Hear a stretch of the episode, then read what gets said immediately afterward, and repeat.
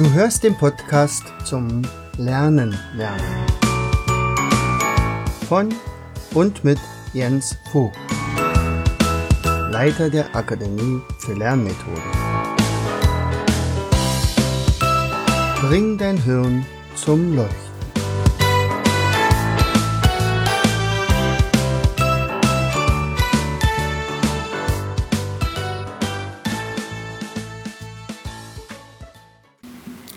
Herzlich willkommen zu einer weiteren Episode aus unserem Podcast-Serie Bring dein Hirn zum Leuchten.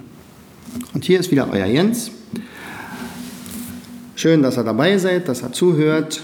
Und heute möchte ich mal wieder auf die Trainerausbildung eingehen. Also die Trainerausbildung. Ja, also Learn to Learn Trainerausbildung. Ich hatte beim letzten Podcast, falls ihr die Episode gehört habt, ja auch schon mal gesagt, dass das eigentlich eine Antwort darauf ist, ähm, wie wir, ähm, also was diese ganze Geschichte mit dem, mit dem Bildungssystem, was da schief läuft und dass wir also mit unserer Ausbildung bewirken wollen, dass also wieder Menschen an die Kinder gelassen werden, die also Ahnung haben vom Unterrichten oder vom Weitergeben von Wissen.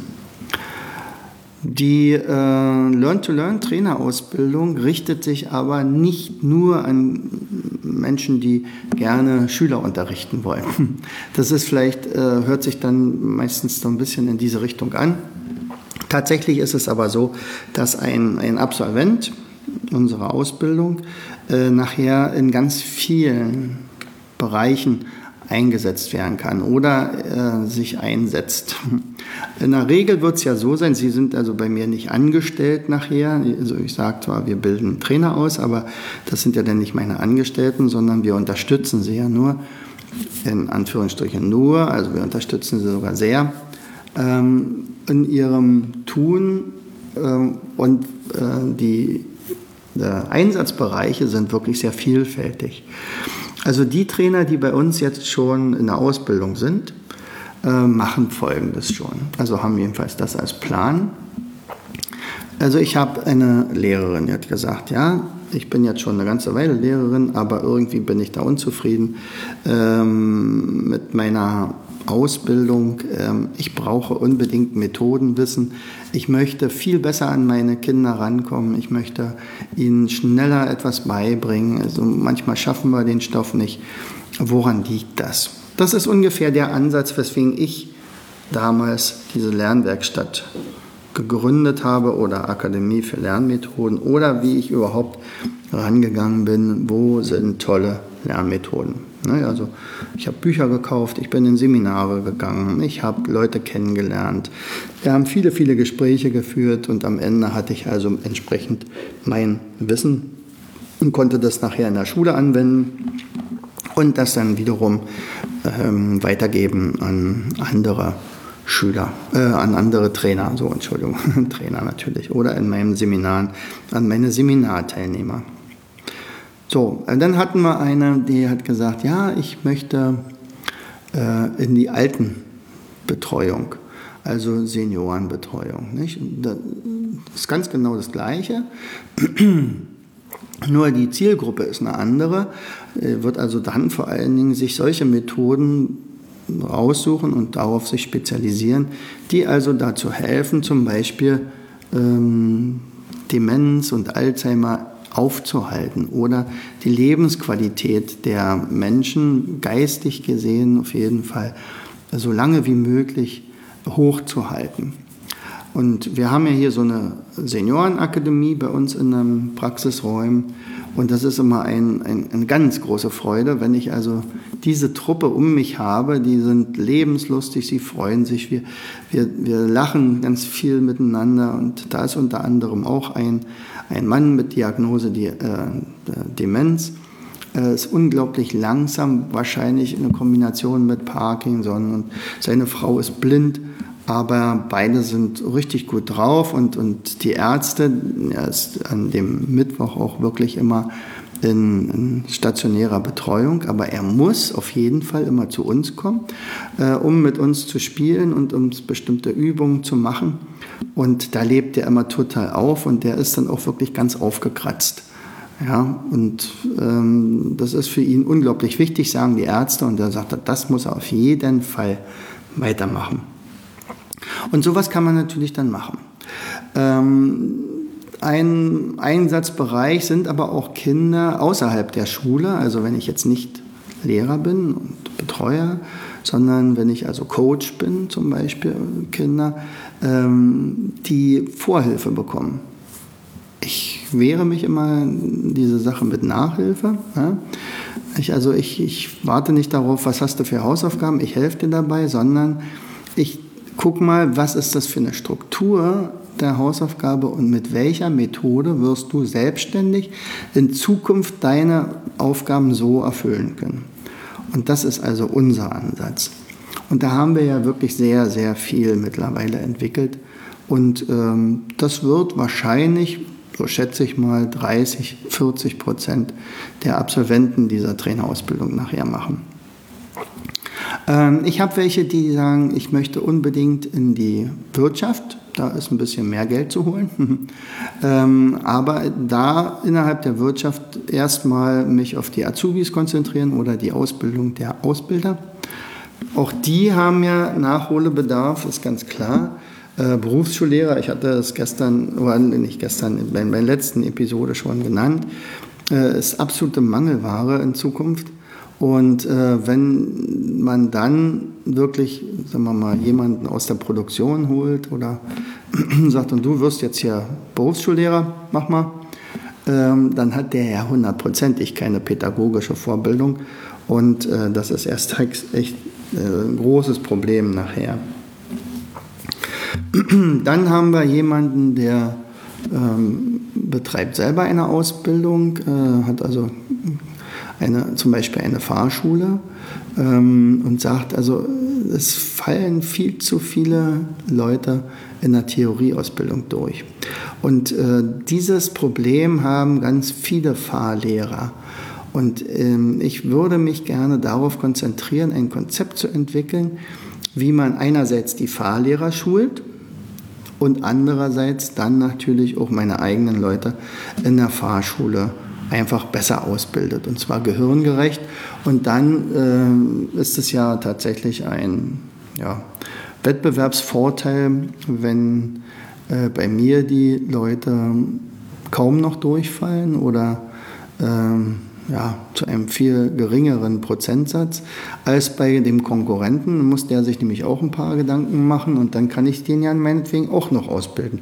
Dann habe ich in jedem Fall was gewonnen. So, also Kinder, ähm, Azubis, ähm, Jugendliche in Vorbereitung des Abis. Dann äh, könnten äh, meine Lehrer, äh, meine, meine Learn-to-Learn-Trainer äh, natürlich auch in der Uni aktiv werden, weil es gibt so viele Studenten, die absolut ohne System lernen. Und zwar, ich erweitere mal noch den Satz, müssen. Einfach weil sie nie das Lernen gelernt haben.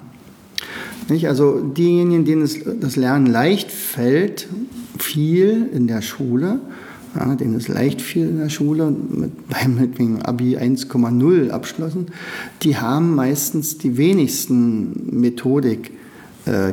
Das, das Wissen das, was die Anforderungsbereiche waren da einfach viel zu, viel zu leicht für sie. Und demzufolge mussten sie ja gar nicht intensiv lernen, sie konnten es dann also nur. Und jetzt kommen sie aber auf ein Fach, beispielsweise Medizin, äh, wo sie tatsächlich an ihre Grenze kommen. Und wenn da kein System vorliegt, ja, dann wird es schwer. Und das habe ich also x-mal in meinen Coachings erlebt. Also viele, viele Leute kommen bei mir, äh, zu mir erst, sagen wir mal, nach der zweiten durchgefallenen Prüfung und sagen, naja, jetzt würden wir mal doch vielleicht ganz gerne mit Systemen arbeiten. Und das habe ich ja mit dem NAS zum Beispiel. Und da können wir relativ schnell äh, wieder Ordnung reinbringen in das Lernen. Und das können natürlich anschließend die Learn-to-Learn-Trainer auch. Ähm, Learn-to-Learn-Trainer sind aber auch in der Lage, so wie ich ja auch äh, das schon praktiziere in Schulen, äh, diese Lern- äh, oder, oder Schülercoaches auszubilden. Das heißt also, das sind Kinder, die so eine Art kleinen Trainer machen, also einen Trainerschein. Sie äh, kriegen von uns die wichtigsten Methoden, vielleicht das ein oder andere Spiel mit an die Hand, äh, je nachdem, was die Schule äh, finanziert. Und ähm, dann sind die, bleiben die vor Ort. Und wenn die Schule geschickt ist, dann werden sie zum Beispiel einer, äh, ja, sagen wir mal, ein, eine Sprechzeit einrichten und ähm, dann Schülern die Möglichkeit geben, sich an diese Kinder zu wenden. Und die erklären dann auch ganz anders als der Lehrer selbst. Also sicherlich braucht man dann einen, einen Partner, also einen, einen, Lehrer, einen Ansprechpartner, der sich da für diese Schülercoaches verantwortlich fühlt, der zum Beispiel auch diesen Dienstplan macht oder die Leute motiviert und wenn mal irgendwas schief läuft, äh, dann eingreift oder den Kontakt zu mir herstellt, alles gut. Das kann natürlich dann auch ein Learn-to-Learn-Trainer ohne weiteres machen. Und im Großen und Ganzen könnte man sich damit natürlich dann auch selbstständig machen. Ähm, ich wage mal, mich ein bisschen aus dem Fenster zu lehnen, indem ich sage, ich denke mal, so wie die Bildungslandschaft zurzeit aussieht und wie äh, wir drohen, immer weiter zurückzurutschen in unseren, ja, im Vergleich zu anderen Ländern, beispielsweise Singapur.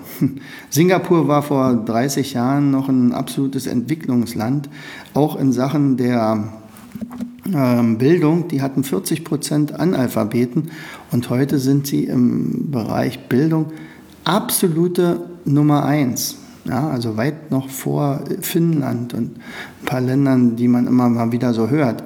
Äh, Deutschland spielt da gar keine Rolle mehr. Also die, wir sind da irgendwo in, innerhalb von ähm, Europa, glaube ich sogar, äh, auf Platz 19 zurückgerutscht.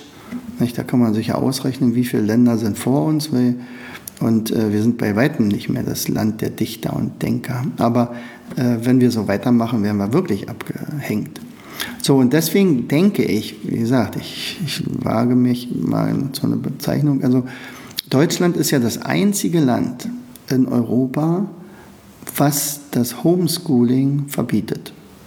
Also ich, wenn ich jetzt meinen Enkel sage, nein, das, das bringt nichts, dass der, was der in der Schule lernt, ich nehme mir einfach jetzt mal eine Auszeit und ich kümmere mich nur um die Ausbildung meiner Enkel ähm, dann wäre das für den, glaube ich, ganz gut. Aber es wäre verboten. Es geht nicht. Und ich denke mal, dass das in den nächsten Jahren kommen wird.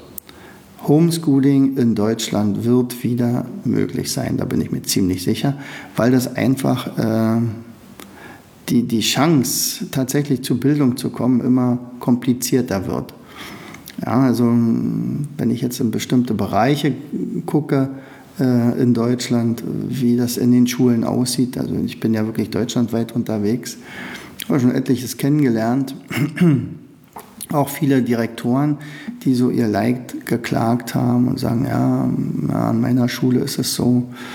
Ähm, sehr, sehr hoher ähm, Ausländeranteil, teilweise 90 Prozent wir parken unsere Autos fünf Kilometer weg von der Schule, dass die Autos tatsächlich äh, dann wieder zu finden sind und, und, und. Also das ist jetzt nicht einfach nur so dahergesagt, sondern das ist also Aussage von einigen Direktoren, die ich kennengelernt habe. Und wenn ich jetzt mit meinem Kind, ich, ich habe die, also das muss jetzt dort unterrichtet werden und es wird nichts. Ich, ich habe Angst, dass das ähm, abdriftet, dass das also ähm, einfach, dass das Bildungsniveau so niedrig ist, dann würde ich das doch am liebsten gerne selber unterrichten oder ich habe irgendeinen Privatlehrer, wenn ich genug Geld habe und so weiter. Ähm, auch wenn ich das schön finden würde, wenn alle gemeinsam unterrichtet werden würden. Aber naja, also ich denke mal, es wird ein Homeschooling geben und das sind, da sind natürlich die Learn-to-Learn-Trainer also prädestiniert dafür, sowas zu übernehmen. Ja, und deswegen reicht es auch nicht, wenn wir da 10 oder 15 Trainer ausbilden, sondern wir müssen 500, 1000 und mehr Trainer äh, ausbilden. Das ist auch möglich, dadurch, dass das ja online passiert, hauptsächlich erstmal über Videos, ganz viele Videos, die ich gedreht habe, über alle möglichen Themen. Also insgesamt sind es 13 Module. Und äh, jedes Modul beinhaltet also ein großes Fachgebiet, also zum Beispiel Gedächtnistraining, was in der Lehrerausbildung gar keine Rolle spielt. Gedächtnistraining. Überlegt, das sind alleine schon, ich glaube, 15 Lektionen darin. Und dann beherrsche ich das auch. Also ich habe dann selber ein fantastisches Gedächtnis, wenn ich diese Ausbildung durchlaufen habe.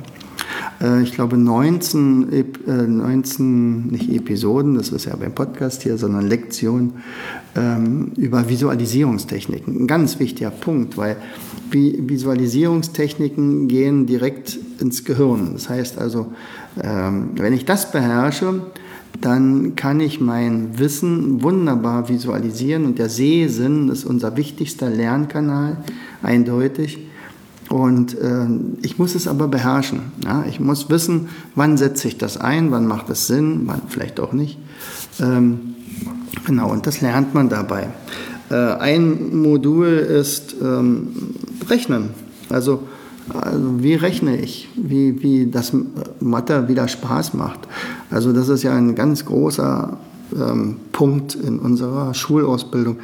Also ich würde mal sagen, wenn jetzt Schüler gefragt werden, welches ist dein Lieblingsfach? Dann sind nur ganz, ganz wenige Prozentzahlen, die da sagen, also Mathe. Und warum? Weil man einfach zu schnell vorwärts geht. Also ich habe ähm, Gymnasiallehrer gefragt und gesagt, pass mal auf, du hast hier in deiner letzten Klausur ähm, 17 Fünfen könnte es eventuell daran liegen, dass dein Unterricht nicht ist. Nee, die können nicht rechnen, sagte er. Dann habe ich gesagt, naja, aber das ist doch dein Beruf, dein, du, das ist doch dein Fach, die müssen doch bei dir rechnen lernen. Nee, nee, nicht bei mir. Äh, das Rechnen wird in der Sek 1 betrieben. Und dann fragt man dann den Lehrer aus der Sek 1, also siebte bis zehnte Klasse, sagt man, pass mal auf, offensichtlich äh, macht ihr hier einen Fehler, denn der Gymnasiallehrer, der hat gesagt, die können nicht richtig rechnen, was macht ihr denn da? Er sagt dann, nee, nee, nee, das liegt nicht an uns, das liegt an den Grundschullehrern, also die sind schon lange nicht mehr so gut wie früher mal und so. Und ich habe mir den Spaß gemacht und auch die Grundschullehrer in einem, ähm, in einem Seminar mal gefragt, sag, pass mal auf, also hier steht ein Vorwurf im Raum, äh, die Gymnasiallehrer sagen die SEC 1, die SEC 1 sagt, die Grundschullehrer sind schuld. So, ähm, also was hat sich jetzt verändert in den letzten 15 Jahren? Dann sagen die, naja, also da gab es tatsächlich einen, der gesagt hat, also äh, ganz ehrlich, also in der Kita wird diese äh, Vorschulausbildung auch nicht mehr so gemacht, wie es früher mal war. so, und die Kita-Leute, die habe ich nun tatsächlich nicht mehr interviewt. Also, ähm, was ist das Problem, gerade bei Mathe? Die Grundlagen fehlen.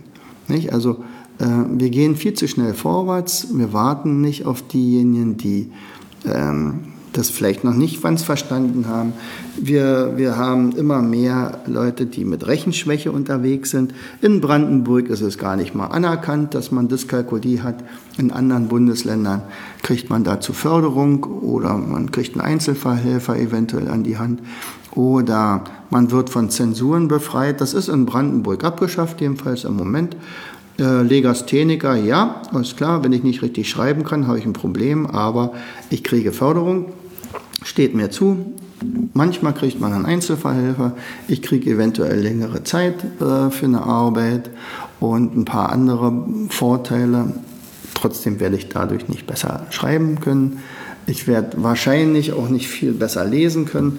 Es ist also sehr, naja, äh, an Symptomen gearbeitet, nicht an der Ursache. Und ähm, meine Trainer, die lernen das so einfach wie möglich zu vermitteln.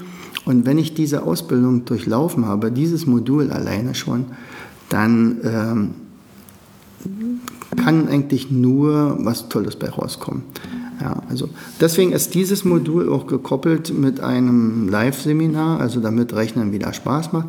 Die Leute müssen dann auch zu mir kommen Und dann machen sie es, also sehen sie sozusagen das direkt am, am Mann. Das heißt also, dort werden auch Kinder dabei sein, die echt große Schwierigkeiten mit dem Rechnen haben. Anschließend dann aber nicht mehr. Das muss man einfach live sehen. Das ist eine tolle Sache. Und deswegen ist das zum Beispiel auch eines der Punkte, die wir in der Trainerausbildung dann nachher machen. Ja, und ein Live-Seminar ist auf jeden Fall auch noch, das sind dann Modul 11, 12, 13. und da geht es darum, wie baue ich mein eigenes Bildungsbusiness auf. Ja, die, die eine Sache ist, da gibt es tatsächlich vielleicht ein paar andere auch noch Anbieter, die sagen, Mensch, ich bringe dir Methodikwissen bei. Die wenigsten werden aber dann sagen, ja, und jetzt zeige ich dir aber auch, wie du das vermarktest. Dann die eine Sache ist, etwas zu können, die andere Sache ist es, Leute ins Seminar zu kriegen, Leute zum Coaching zu kriegen. Äh, wie muss ich mich äh, selbstständig machen? Was habe ich zu beachten? Und dann ist natürlich auch die Frage, was könnte ich für Fehler machen? Und diese Fehler, die zum Beispiel ich persönlich gemacht habe, die muss der, mein Trainer ja natürlich nicht nochmal machen. Also kann er davon profitieren. Also er profitiert einerseits von 35 Jahren Methodik, Wissen, Forschen, Entwickeln, andererseits aber auch von mindestens 13 Jahren Erfahrung im Gründen einer Firma, Gründen einer Selbstständigkeit und, und, und. Also das wird eine, eine, sehr schöne Sache, denke ich mal. Sehr, also da freuen sich meine Trainer schon sehr darauf, auf, diese, auf dieses Seminar. Ähm, das haben wir bisher noch nicht gemacht. Wie gesagt, das ist ja äh, erst das, die, das Modul 11, 12, 13. Und ähm, diejenigen, die bis jetzt am längsten in der Ausbildung sind, sind ja erst seit einem Dreivierteljahr dabei. Ja, und ähm, dann haben wir noch ein Live-Seminar, das macht allen immer am meisten Spaß. Und zwar ist das unser Spieleseminar. Wir nennen es total verspielt. Da werden wir also drei Tage, fast, also zweieinhalb Tage spielen. Wir haben ja viele, viele Spiele entwickelt, ob das nun Spidolino ist oder Spidolino Plus oder Almut Plus und Schneesturm und so weiter. Und dann äh, wird sehr viel gespielt. Wie sind die Spielregeln? Wo setze ich es ein? Welche Kompetenzen trainiere ich damit? Äh, was bewirkt es im Gehirn? Und, und, und. Also die theoretischen Hintergrundinformationen. Und dann äh, werden wir den Sonntagnachmittag dazu nutzen, dass dann also Kinder eingeladen werden. Letztes Mal hatten wir eine halbe Schulklasse hier.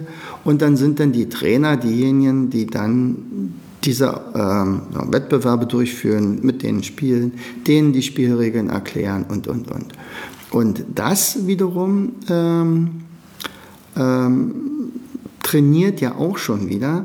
Also einerseits sehe ich dann auch, wie gehen die überhaupt mit den Kindern um die Trainer, aber andererseits verlieben sie sich in der Garantie, in, unter Garantie in ein, zwei dieser Spiele und dann dürfen sie die natürlich auch verkaufen. Also sie kriegen sie bei mir zum Einkaufspreis und verkaufen die dann zum vollen Preis und äh, können damit teilweise schon ihre Trainerausbildung finanzieren. Haben wir auch schon etliche. Ja, und so hoffe ich, dass das eine runde Sache ist also, dass viele Leute sagen, Mensch, das möchte ich unbedingt. Das ist eine coole Sache, da bin ich dabei. Selbst wenn ich jetzt noch nicht mal ganz genau weiß, äh, wo ich nachher meine äh, erworbenen Kompetenzen einsetze, ob nun im Seniorenbereich, ob im Kinderbereich, ob im Erwachsenenbereich, ob in der Wirtschaft, ob in der Schule, ob im Kindergarten. Ähm, gebraucht werden wir überall. Und zwar händeringend. Das höre ich von allen Seiten. Ja, vielleicht kannst du dich ja auch mal entschließen, mal in diese Richtung zu denken wenigstens. Guck dir das einfach mal an. Äh, auf unserer Startseite findest du hier erfolgreich Trainer werden. Ich gebe in, in, die, äh, in die Show Notes nochmal den Link damit rein. Äh, ja. Und dann kannst du mich auch herzlich gerne mal dazu anrufen. Bis dann, herzlichst dein Jens. Du hörtest den Podcast Das Lernen lernen. Bring dein Hirn zum Leuchten. Von und mit Jens Vogt. Leiter der Akademie für Lernmethoden. Gerne lade ich dich ein, uns auf unserer Seite zu besuchen. Klicke einfach auf www.afl-jv.de.